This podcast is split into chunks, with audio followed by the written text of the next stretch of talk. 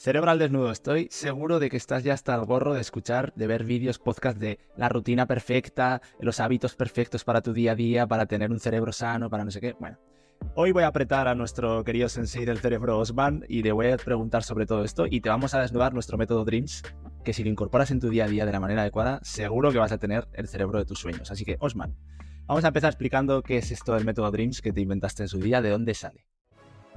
Tu cerebro al desnudo. Aprende a aprovechar tu cerebro al máximo. Con el neurocirujano Osman Salazar y el emprendedor Ignacio Verges. Puedes conocerles mejor en tucerebroaldesnudo.com.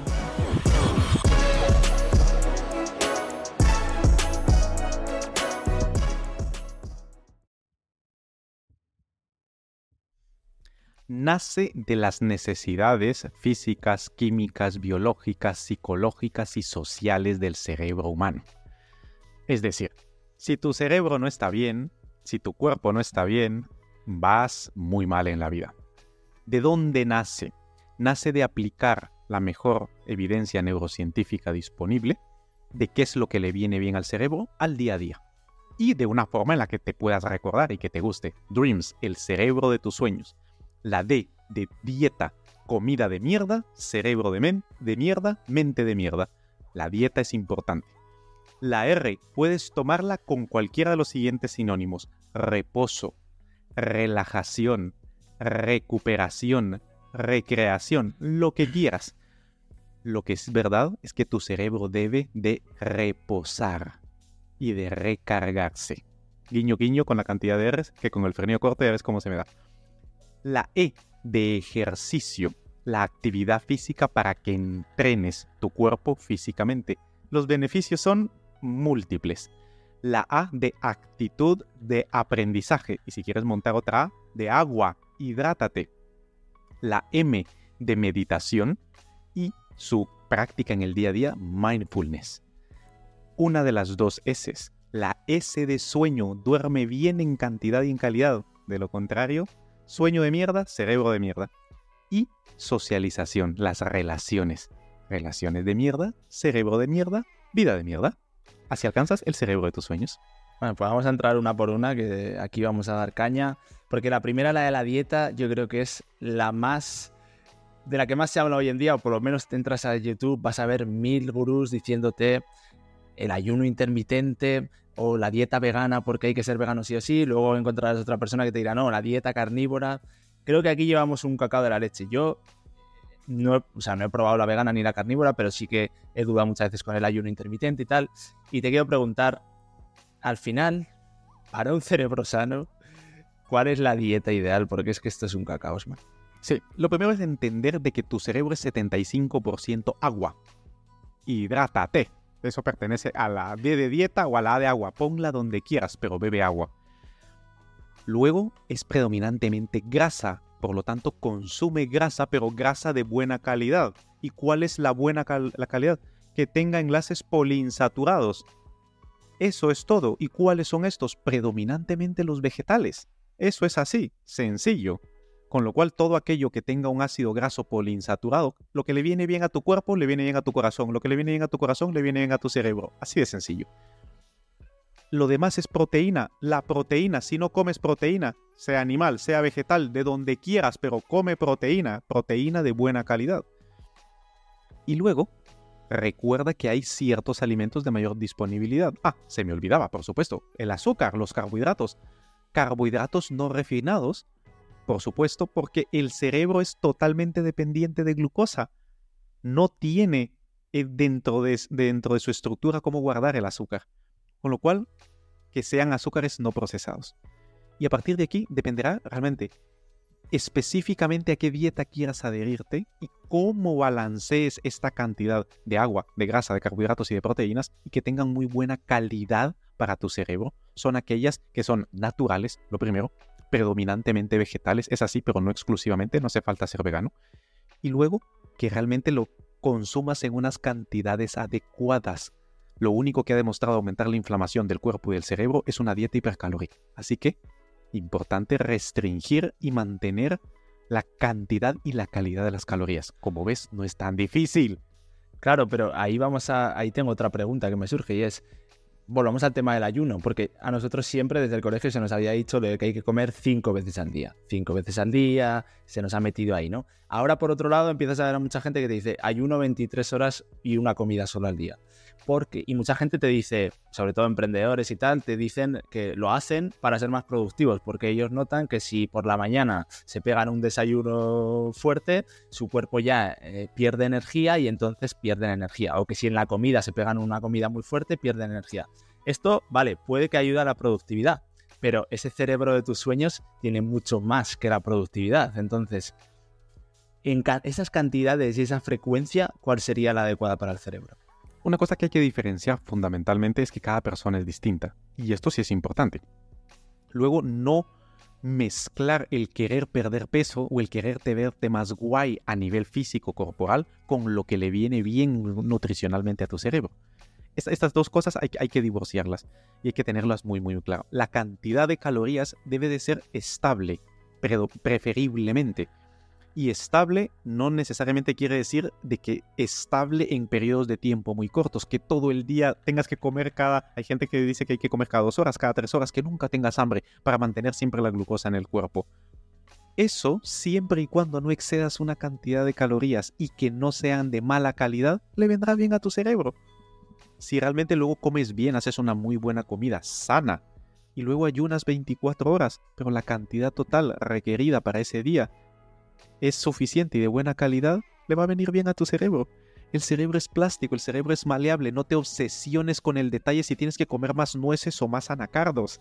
No, entiende principios fundamentales, come sano con una cantidad de calorías adecuadas, con una calidad de calorías adecuadas y que los nutrientes que componen esa dieta le vengan bien a tu cuerpo, a tu corazón y a tu cerebro. No es tan difícil. Por eso no me vas a mí a decir yo nunca voy a recomendar una sola dieta o un solo tipo de ayuno. No, lo que quiero es que entiendan los principios físicos, químicos y biológicos que subyacen a cómo funciona el cerebro. Eso es, para que si vas a hacer ayuno entiendas por qué lo haces, no lo hagas porque lo has visto en un sitio y te han dicho que esa es la solución. Bien. Y luego lo que te venga bien a ti. El experimento de una persona, hay personas que les vienen bien una u otra. Un Big Mac no le viene bien a nadie y a ningún cerebro, eso te lo puedo asegurar. Eso daría para otro podcast para explicar por qué es tan adictivo el, McDonald's. Pero vamos al ejercicio. Esta creo que la tenemos muchos integrada, no todos la hacemos tanto, pero yo te quería preguntar también, ¿qué tipo de ejercicio y en qué horas del día es mejor. Porque yo aquí he probado de todo. También es verdad que si es verano me apetece más salir a correr, por ejemplo, al punto de la mañana porque hace más fresca y, tal, pero en invierno como que me cuesta más. Pero a nivel del cerebro que empieza a trabajar a X horas, o sea, más o menos con el ritmo de vida que llevamos, ¿qué tipo de ejercicio y en qué horas sería mejor? Muy bien. Te dejo esa pregunta, eh, la respuesta para el último. Lo primero que hay que contestar es qué ejercicio le viene bien al cerebro y por qué y hay que mantener un balance entre el tipo de ejercicio, por ejemplo, aeróbico y anaeróbico, isotónico o isométrico, ejercicio de fuerza o ejercicio de resistencia cardiovascular. Todos son importantes para el cerebro y esto hay que tenerlo claro porque trabaja distintos tipos de cognición. Y esto es la diferencia. Hay que tener una, un portafolio balanceado de tipos de ejercicio. Ejercicios de coordinación hay que incluir la coordinación, la flexibilidad, la agilidad, no solamente hacen que tu cuerpo esté mejor, hacen que tu cerebro también esté mejor. Lo que sí es verdad es que todos generan el factor neurotrófico cerebral, lo que quiere decir que hace que tengas mayor plasticidad cerebral y que tu cerebro esté mejor, que tenga mayor, mayores nutrientes para generar más y mejores conexiones. Ahora bien, hay personas que les vendrá mejor hacerlas por la mañana, otras mejor por, la, por el mediodía y otras mejor por la tarde. Y eso depende de su ciclo circadiano y depende de si sean alondras o si sean búhos. Porque esto sí importa. Desde el punto de vista metabólico, hay personas que empiezan a despiertar cortisol más temprano por la mañana, alondras se despiertan más temprano, y otros que lo empiezan a secretar más tarde. Y de esto, si no logras cuadrar eso, sí vas asociando un distrés metabólico en el cual el ejercicio puede hacer de que te veas bien, pero cognitivamente hace que te esté afectando. Esa fricción metabólica, que es la diferencia entre tu ciclo circadiano y el estilo de vida que llevas, puede pasarte factura. Lo primero que tienes que saber es cómo eres tú. Vale, vamos, eso es específico. Lo que sí no viene bien es hacer ejercicio hasta 3, 4 horas antes de dormir. Lo recomendable son 5 horas por lo menos. Eso es la única provisión relativa. Y luego, desde que te despiertas hasta 5 horas antes de dormir, haz ejercicio cuando quieras, como quieras y con quien quieras. Vale, porque yo sí que te iba a decir que, por ejemplo, he notado que si hago ejercicio nada más levantarme, me activa, pero, por ejemplo, he notado que cuando salgo a correr o por la mañana y cuando salgo a correr a mediodía, inconscientemente corro más rápido a mediodía que recién levantado, porque recién levantado, no sé si es que todavía estoy empanado, pero aunque quiera, voy más lento. Es que en tu caso particular, tú eres una de las personas que se despierta más temprano de lo que debería, Ignacio. Eso yo te lo he dicho siempre.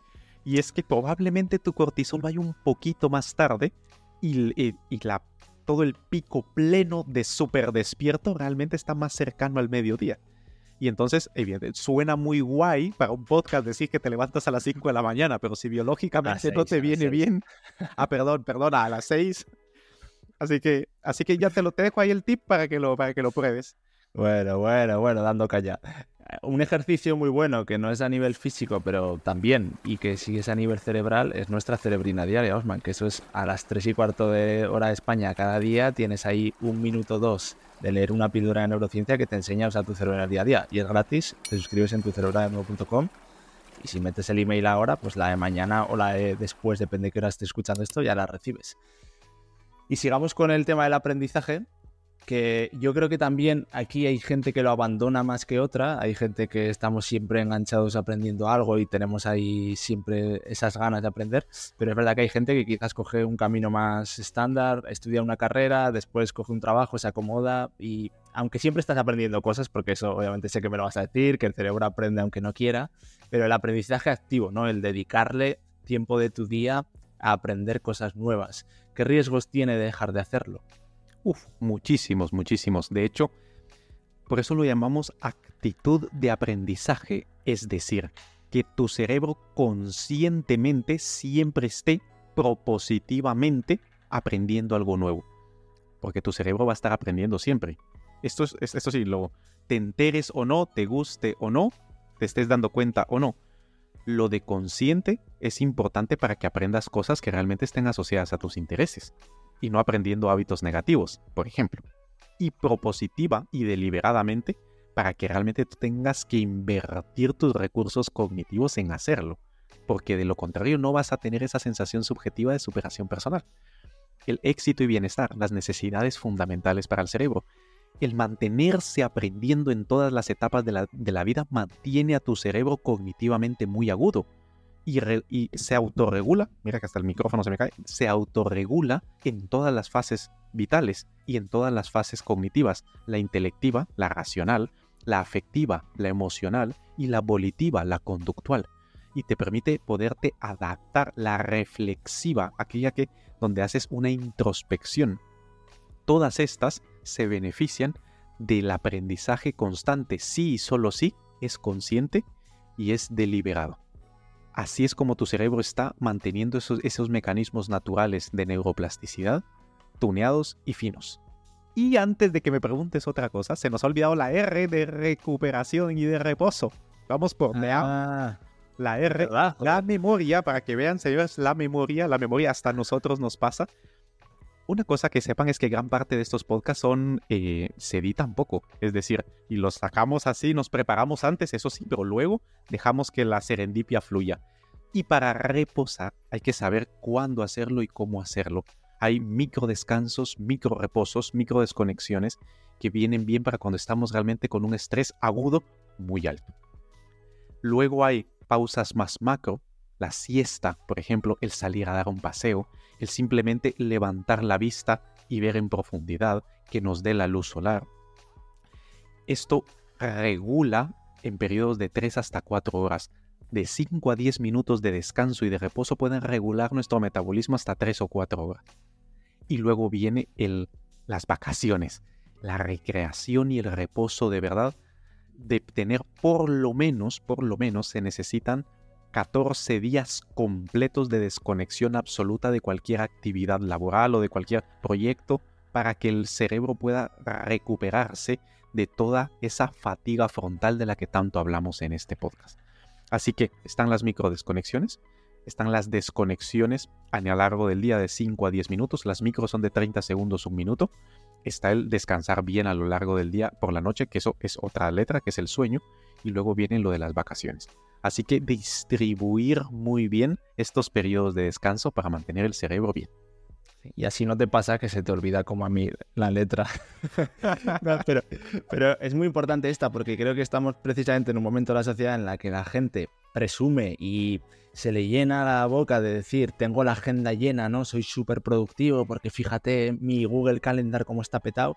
Y al final, incluso aunque tu objetivo sea ser productivo, si no metes la recreación y la relajación y estas microdesconexiones, como te decía Osman, no lo vas a hacer. O sea, estás siendo improductivo por no hacerlo. Exacto. Tiene que estar petado también. Esos periodos de descanso deben de estar calendarizados. Muéstrame también cuáles son. Dime tus periodos de descanso y yo te diré qué calidad de cerebro tienes. Mira, muy buena esa.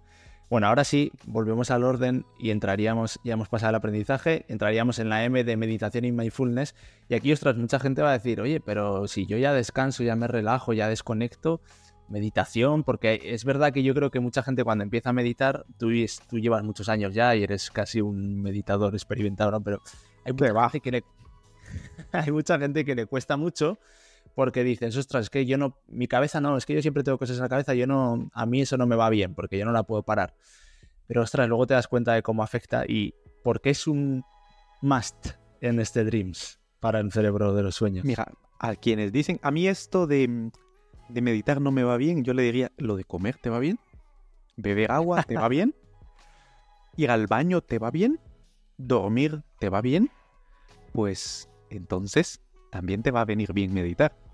¿Por qué? Y aquí viene el, aquí viene el punto que nuestro cerebro necesita un periodo de tiempo que no esté desconectado, ni relajado, ni descansando, que no sea el sueño, porque cada uno de estos provee cosas completamente diferentes, necesita un estado despierto en el cual sea capaz de observar lo que pasa en su propia cognición, en su propio funcionamiento.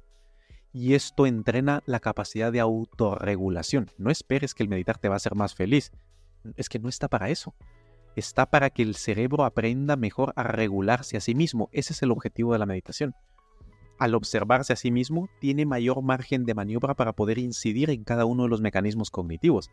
Tú puedes ver pasar tus 20 mecanismos cognitivos ante tus ojos cuando estás meditando y decir, tengo estas necesidades, tengo estos impulsos, el inconsciente me está jodiendo por aquí, tengo estos hábitos buenos y malos, uf, mis creencias a lo mejor no están del todo bien, mis valores, mis actitudes, uf, mis emociones me juegan mala pasada, a lo mejor estoy atendiendo cosas que no, que no son, estoy aprendiendo cosas que no me vienen bien o no aprendiendo lo suficiente, simplemente lo observas. Meditación es observar, no tienes que cambiar nada.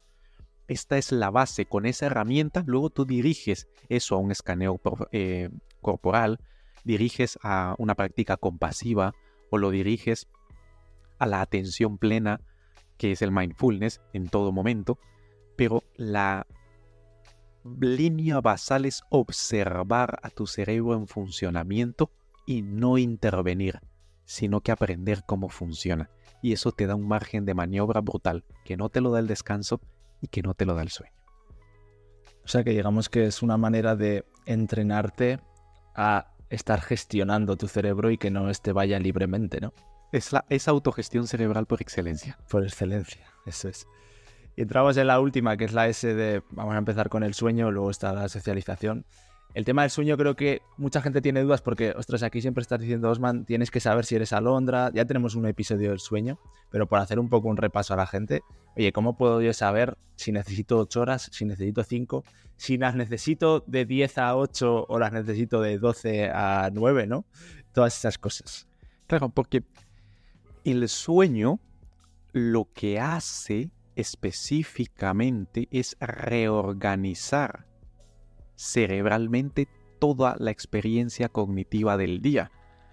La que es más importante la pone aquí, la que no es tan importante la pone allá. Va conectando todas las conexiones cerebrales, Ignacio, todo lo que tú llamas tu red semántica, tu capital cognitivo individual, lo estás construyendo mientras duermes, no cuando estás empollando las cosas es que ahí está flotando, ahí lo tienes, ahí tienes una promesa, tienes un pagaré, tienes un cheque en blanco, pero no tienes la pasta todavía, el capital, todavía no lo tienes. Cuando duermes es que se está sedimentando toda esa experiencia y pasa lo que va a conocimiento, va a conocimiento, lo que va a habilidad y destreza, va a habilidad y destreza, lo que va a competencia, va a competencia, lo que va a razón, va a razón, lo que va a emoción, va a emoción. Es brutal. Y según si es la fase REM, la fase no REM, para no sobrecargar de contenido este podcast, lo importante es que saber que la gente tiene que dormir adecuadamente y eso significa una cantidad suficiente para cada uno y es muy fácil de saber, ¿te despiertas cansado o no? Si te levantas cansado, no estás durmiendo lo suficiente. O no tiene la calidad de sueño suficiente. ¿Y cómo sabemos que la calidad es suficiente? ¿Cuántas veces te despiertas a lo largo del día? No tendrías que despertar. Salud de sueños que puedas dormir de un tirón y hasta como máximo si has bebido mucha agua, levantarte a hacer pis y luego, y luego ir, a dormir. Pero si tuvieras buenos hábitos de sueño, no harías eso, porque no deberías de suspender 7, 8 horas ininterrumpidas de ingeniería cognitiva cerebral. ¿Quién en su sano juicio interrumpiría ese proceso si supiera realmente lo importante que es? Así que dormir en suficiente cantidad, en suficiente calidad y en condiciones adecuadas, como dijimos en el podcast en su momento, completamente silencioso, completamente oscuro, temperatura fría y, y en el horario que venga bien para cada persona. Y eso cada uno tiene que aprender a conocerse. Claro, que podríamos decir que para conocerse en un ideal, que pongamos que si la gente puede hacerlo el fin de semana, que es cuando no tiene ese horario de trabajo, ¿no? Sería dormirte cuando te entra sueño y despertarte sin despertador. Y así podrías comprobarlo. Exacto. Y, así sabrías un poco las horas que tienes que dormir. Pues mira, yo me suelo despertar el fin de semana más sobre las siete y pico, así que igual tienes razón y, me vas a joder. Va a ser que sí. Va a ser que al final sé de lo que hablo. al final vas a saber de lo que hablas, cabrón. Bueno, por hacer un resumen, Osman, si te parece, vamos a intentar cómo sería un día acorde al Dreams. Un día acorde al Dreams sería, en primer lugar, empieza con el día anterior, durmiendo bien, con, toda, con todo. A lo largo de ese día, comiendo bien en cantidades justas y sabiendo qué es lo que tienes que comer, que ya lo hemos hablado. Entrenando cuando corresponda y descansando cuando corresponda. ¿Y cuándo es ese cuando corresponda? Cuando según tu ciclo circadiano venga mejor entrenar y luego cuando sabes que tu energía metabólica va bajando, allí es donde debes descansar meditar en el mejor momento del día que sea para ti. Aquí sí las neurociencias aplastante. Lo ideal es una vez por la mañana y una vez por la noche mínimo. Si puedes meter una en el medio del día sería la bomba, pero la de la mañana y la de la noche que no falte. Tener una actitud positiva y propositiva a adquirir conocimiento y practicarlo y tolerar la frustración de sentirte torpe en algo constantemente. No hay nada más humilde que sentirte torpe en algo, porque eso te da muchas herramientas para poder gestionar tus mecanismos cognitivos en la vida más adelante. Y la S de socialización, que también se te olvidó, la S de socialización, la calidad de las relaciones. Es importante saber que relaciones tóxicas generan cerebro tóxico, mente tóxica, cuerpo tóxico y predisponen a enfermedades de salud mental y física es fundamental saber que lo mejor que nosotros le damos a otro ser humano es nuestro tiempo, nuestra atención, nuestra energía y no deberíamos de aceptar menos de aquello que damos, lo mejor de esas personas. Quienes cumplan esos criterios son las que deberían de pertenecer a nuestra red social, que vienen a reforzar y mejorar nuestra red cognitiva. Bueno, y dicho esto, yo me voy a dormir porque se nota que tengo, necesito sueño y tú podrías ir a tu cerebralnudo.com, dejar tu email ahí y mañana flipar ya con la cerebrina que te va a llegar. Así que cerebralnudo.com, gracias Osman y nos vemos la semana que viene. ¿Te ha gustado este podcast? Compártelo, igual puedes ayudar a alguien. Y para dar el siguiente paso, suscríbete a nuestra lista de correo en tucerebroaldesnudo.com. Recuerda, si no controlas tu cerebro, este te controla a ti.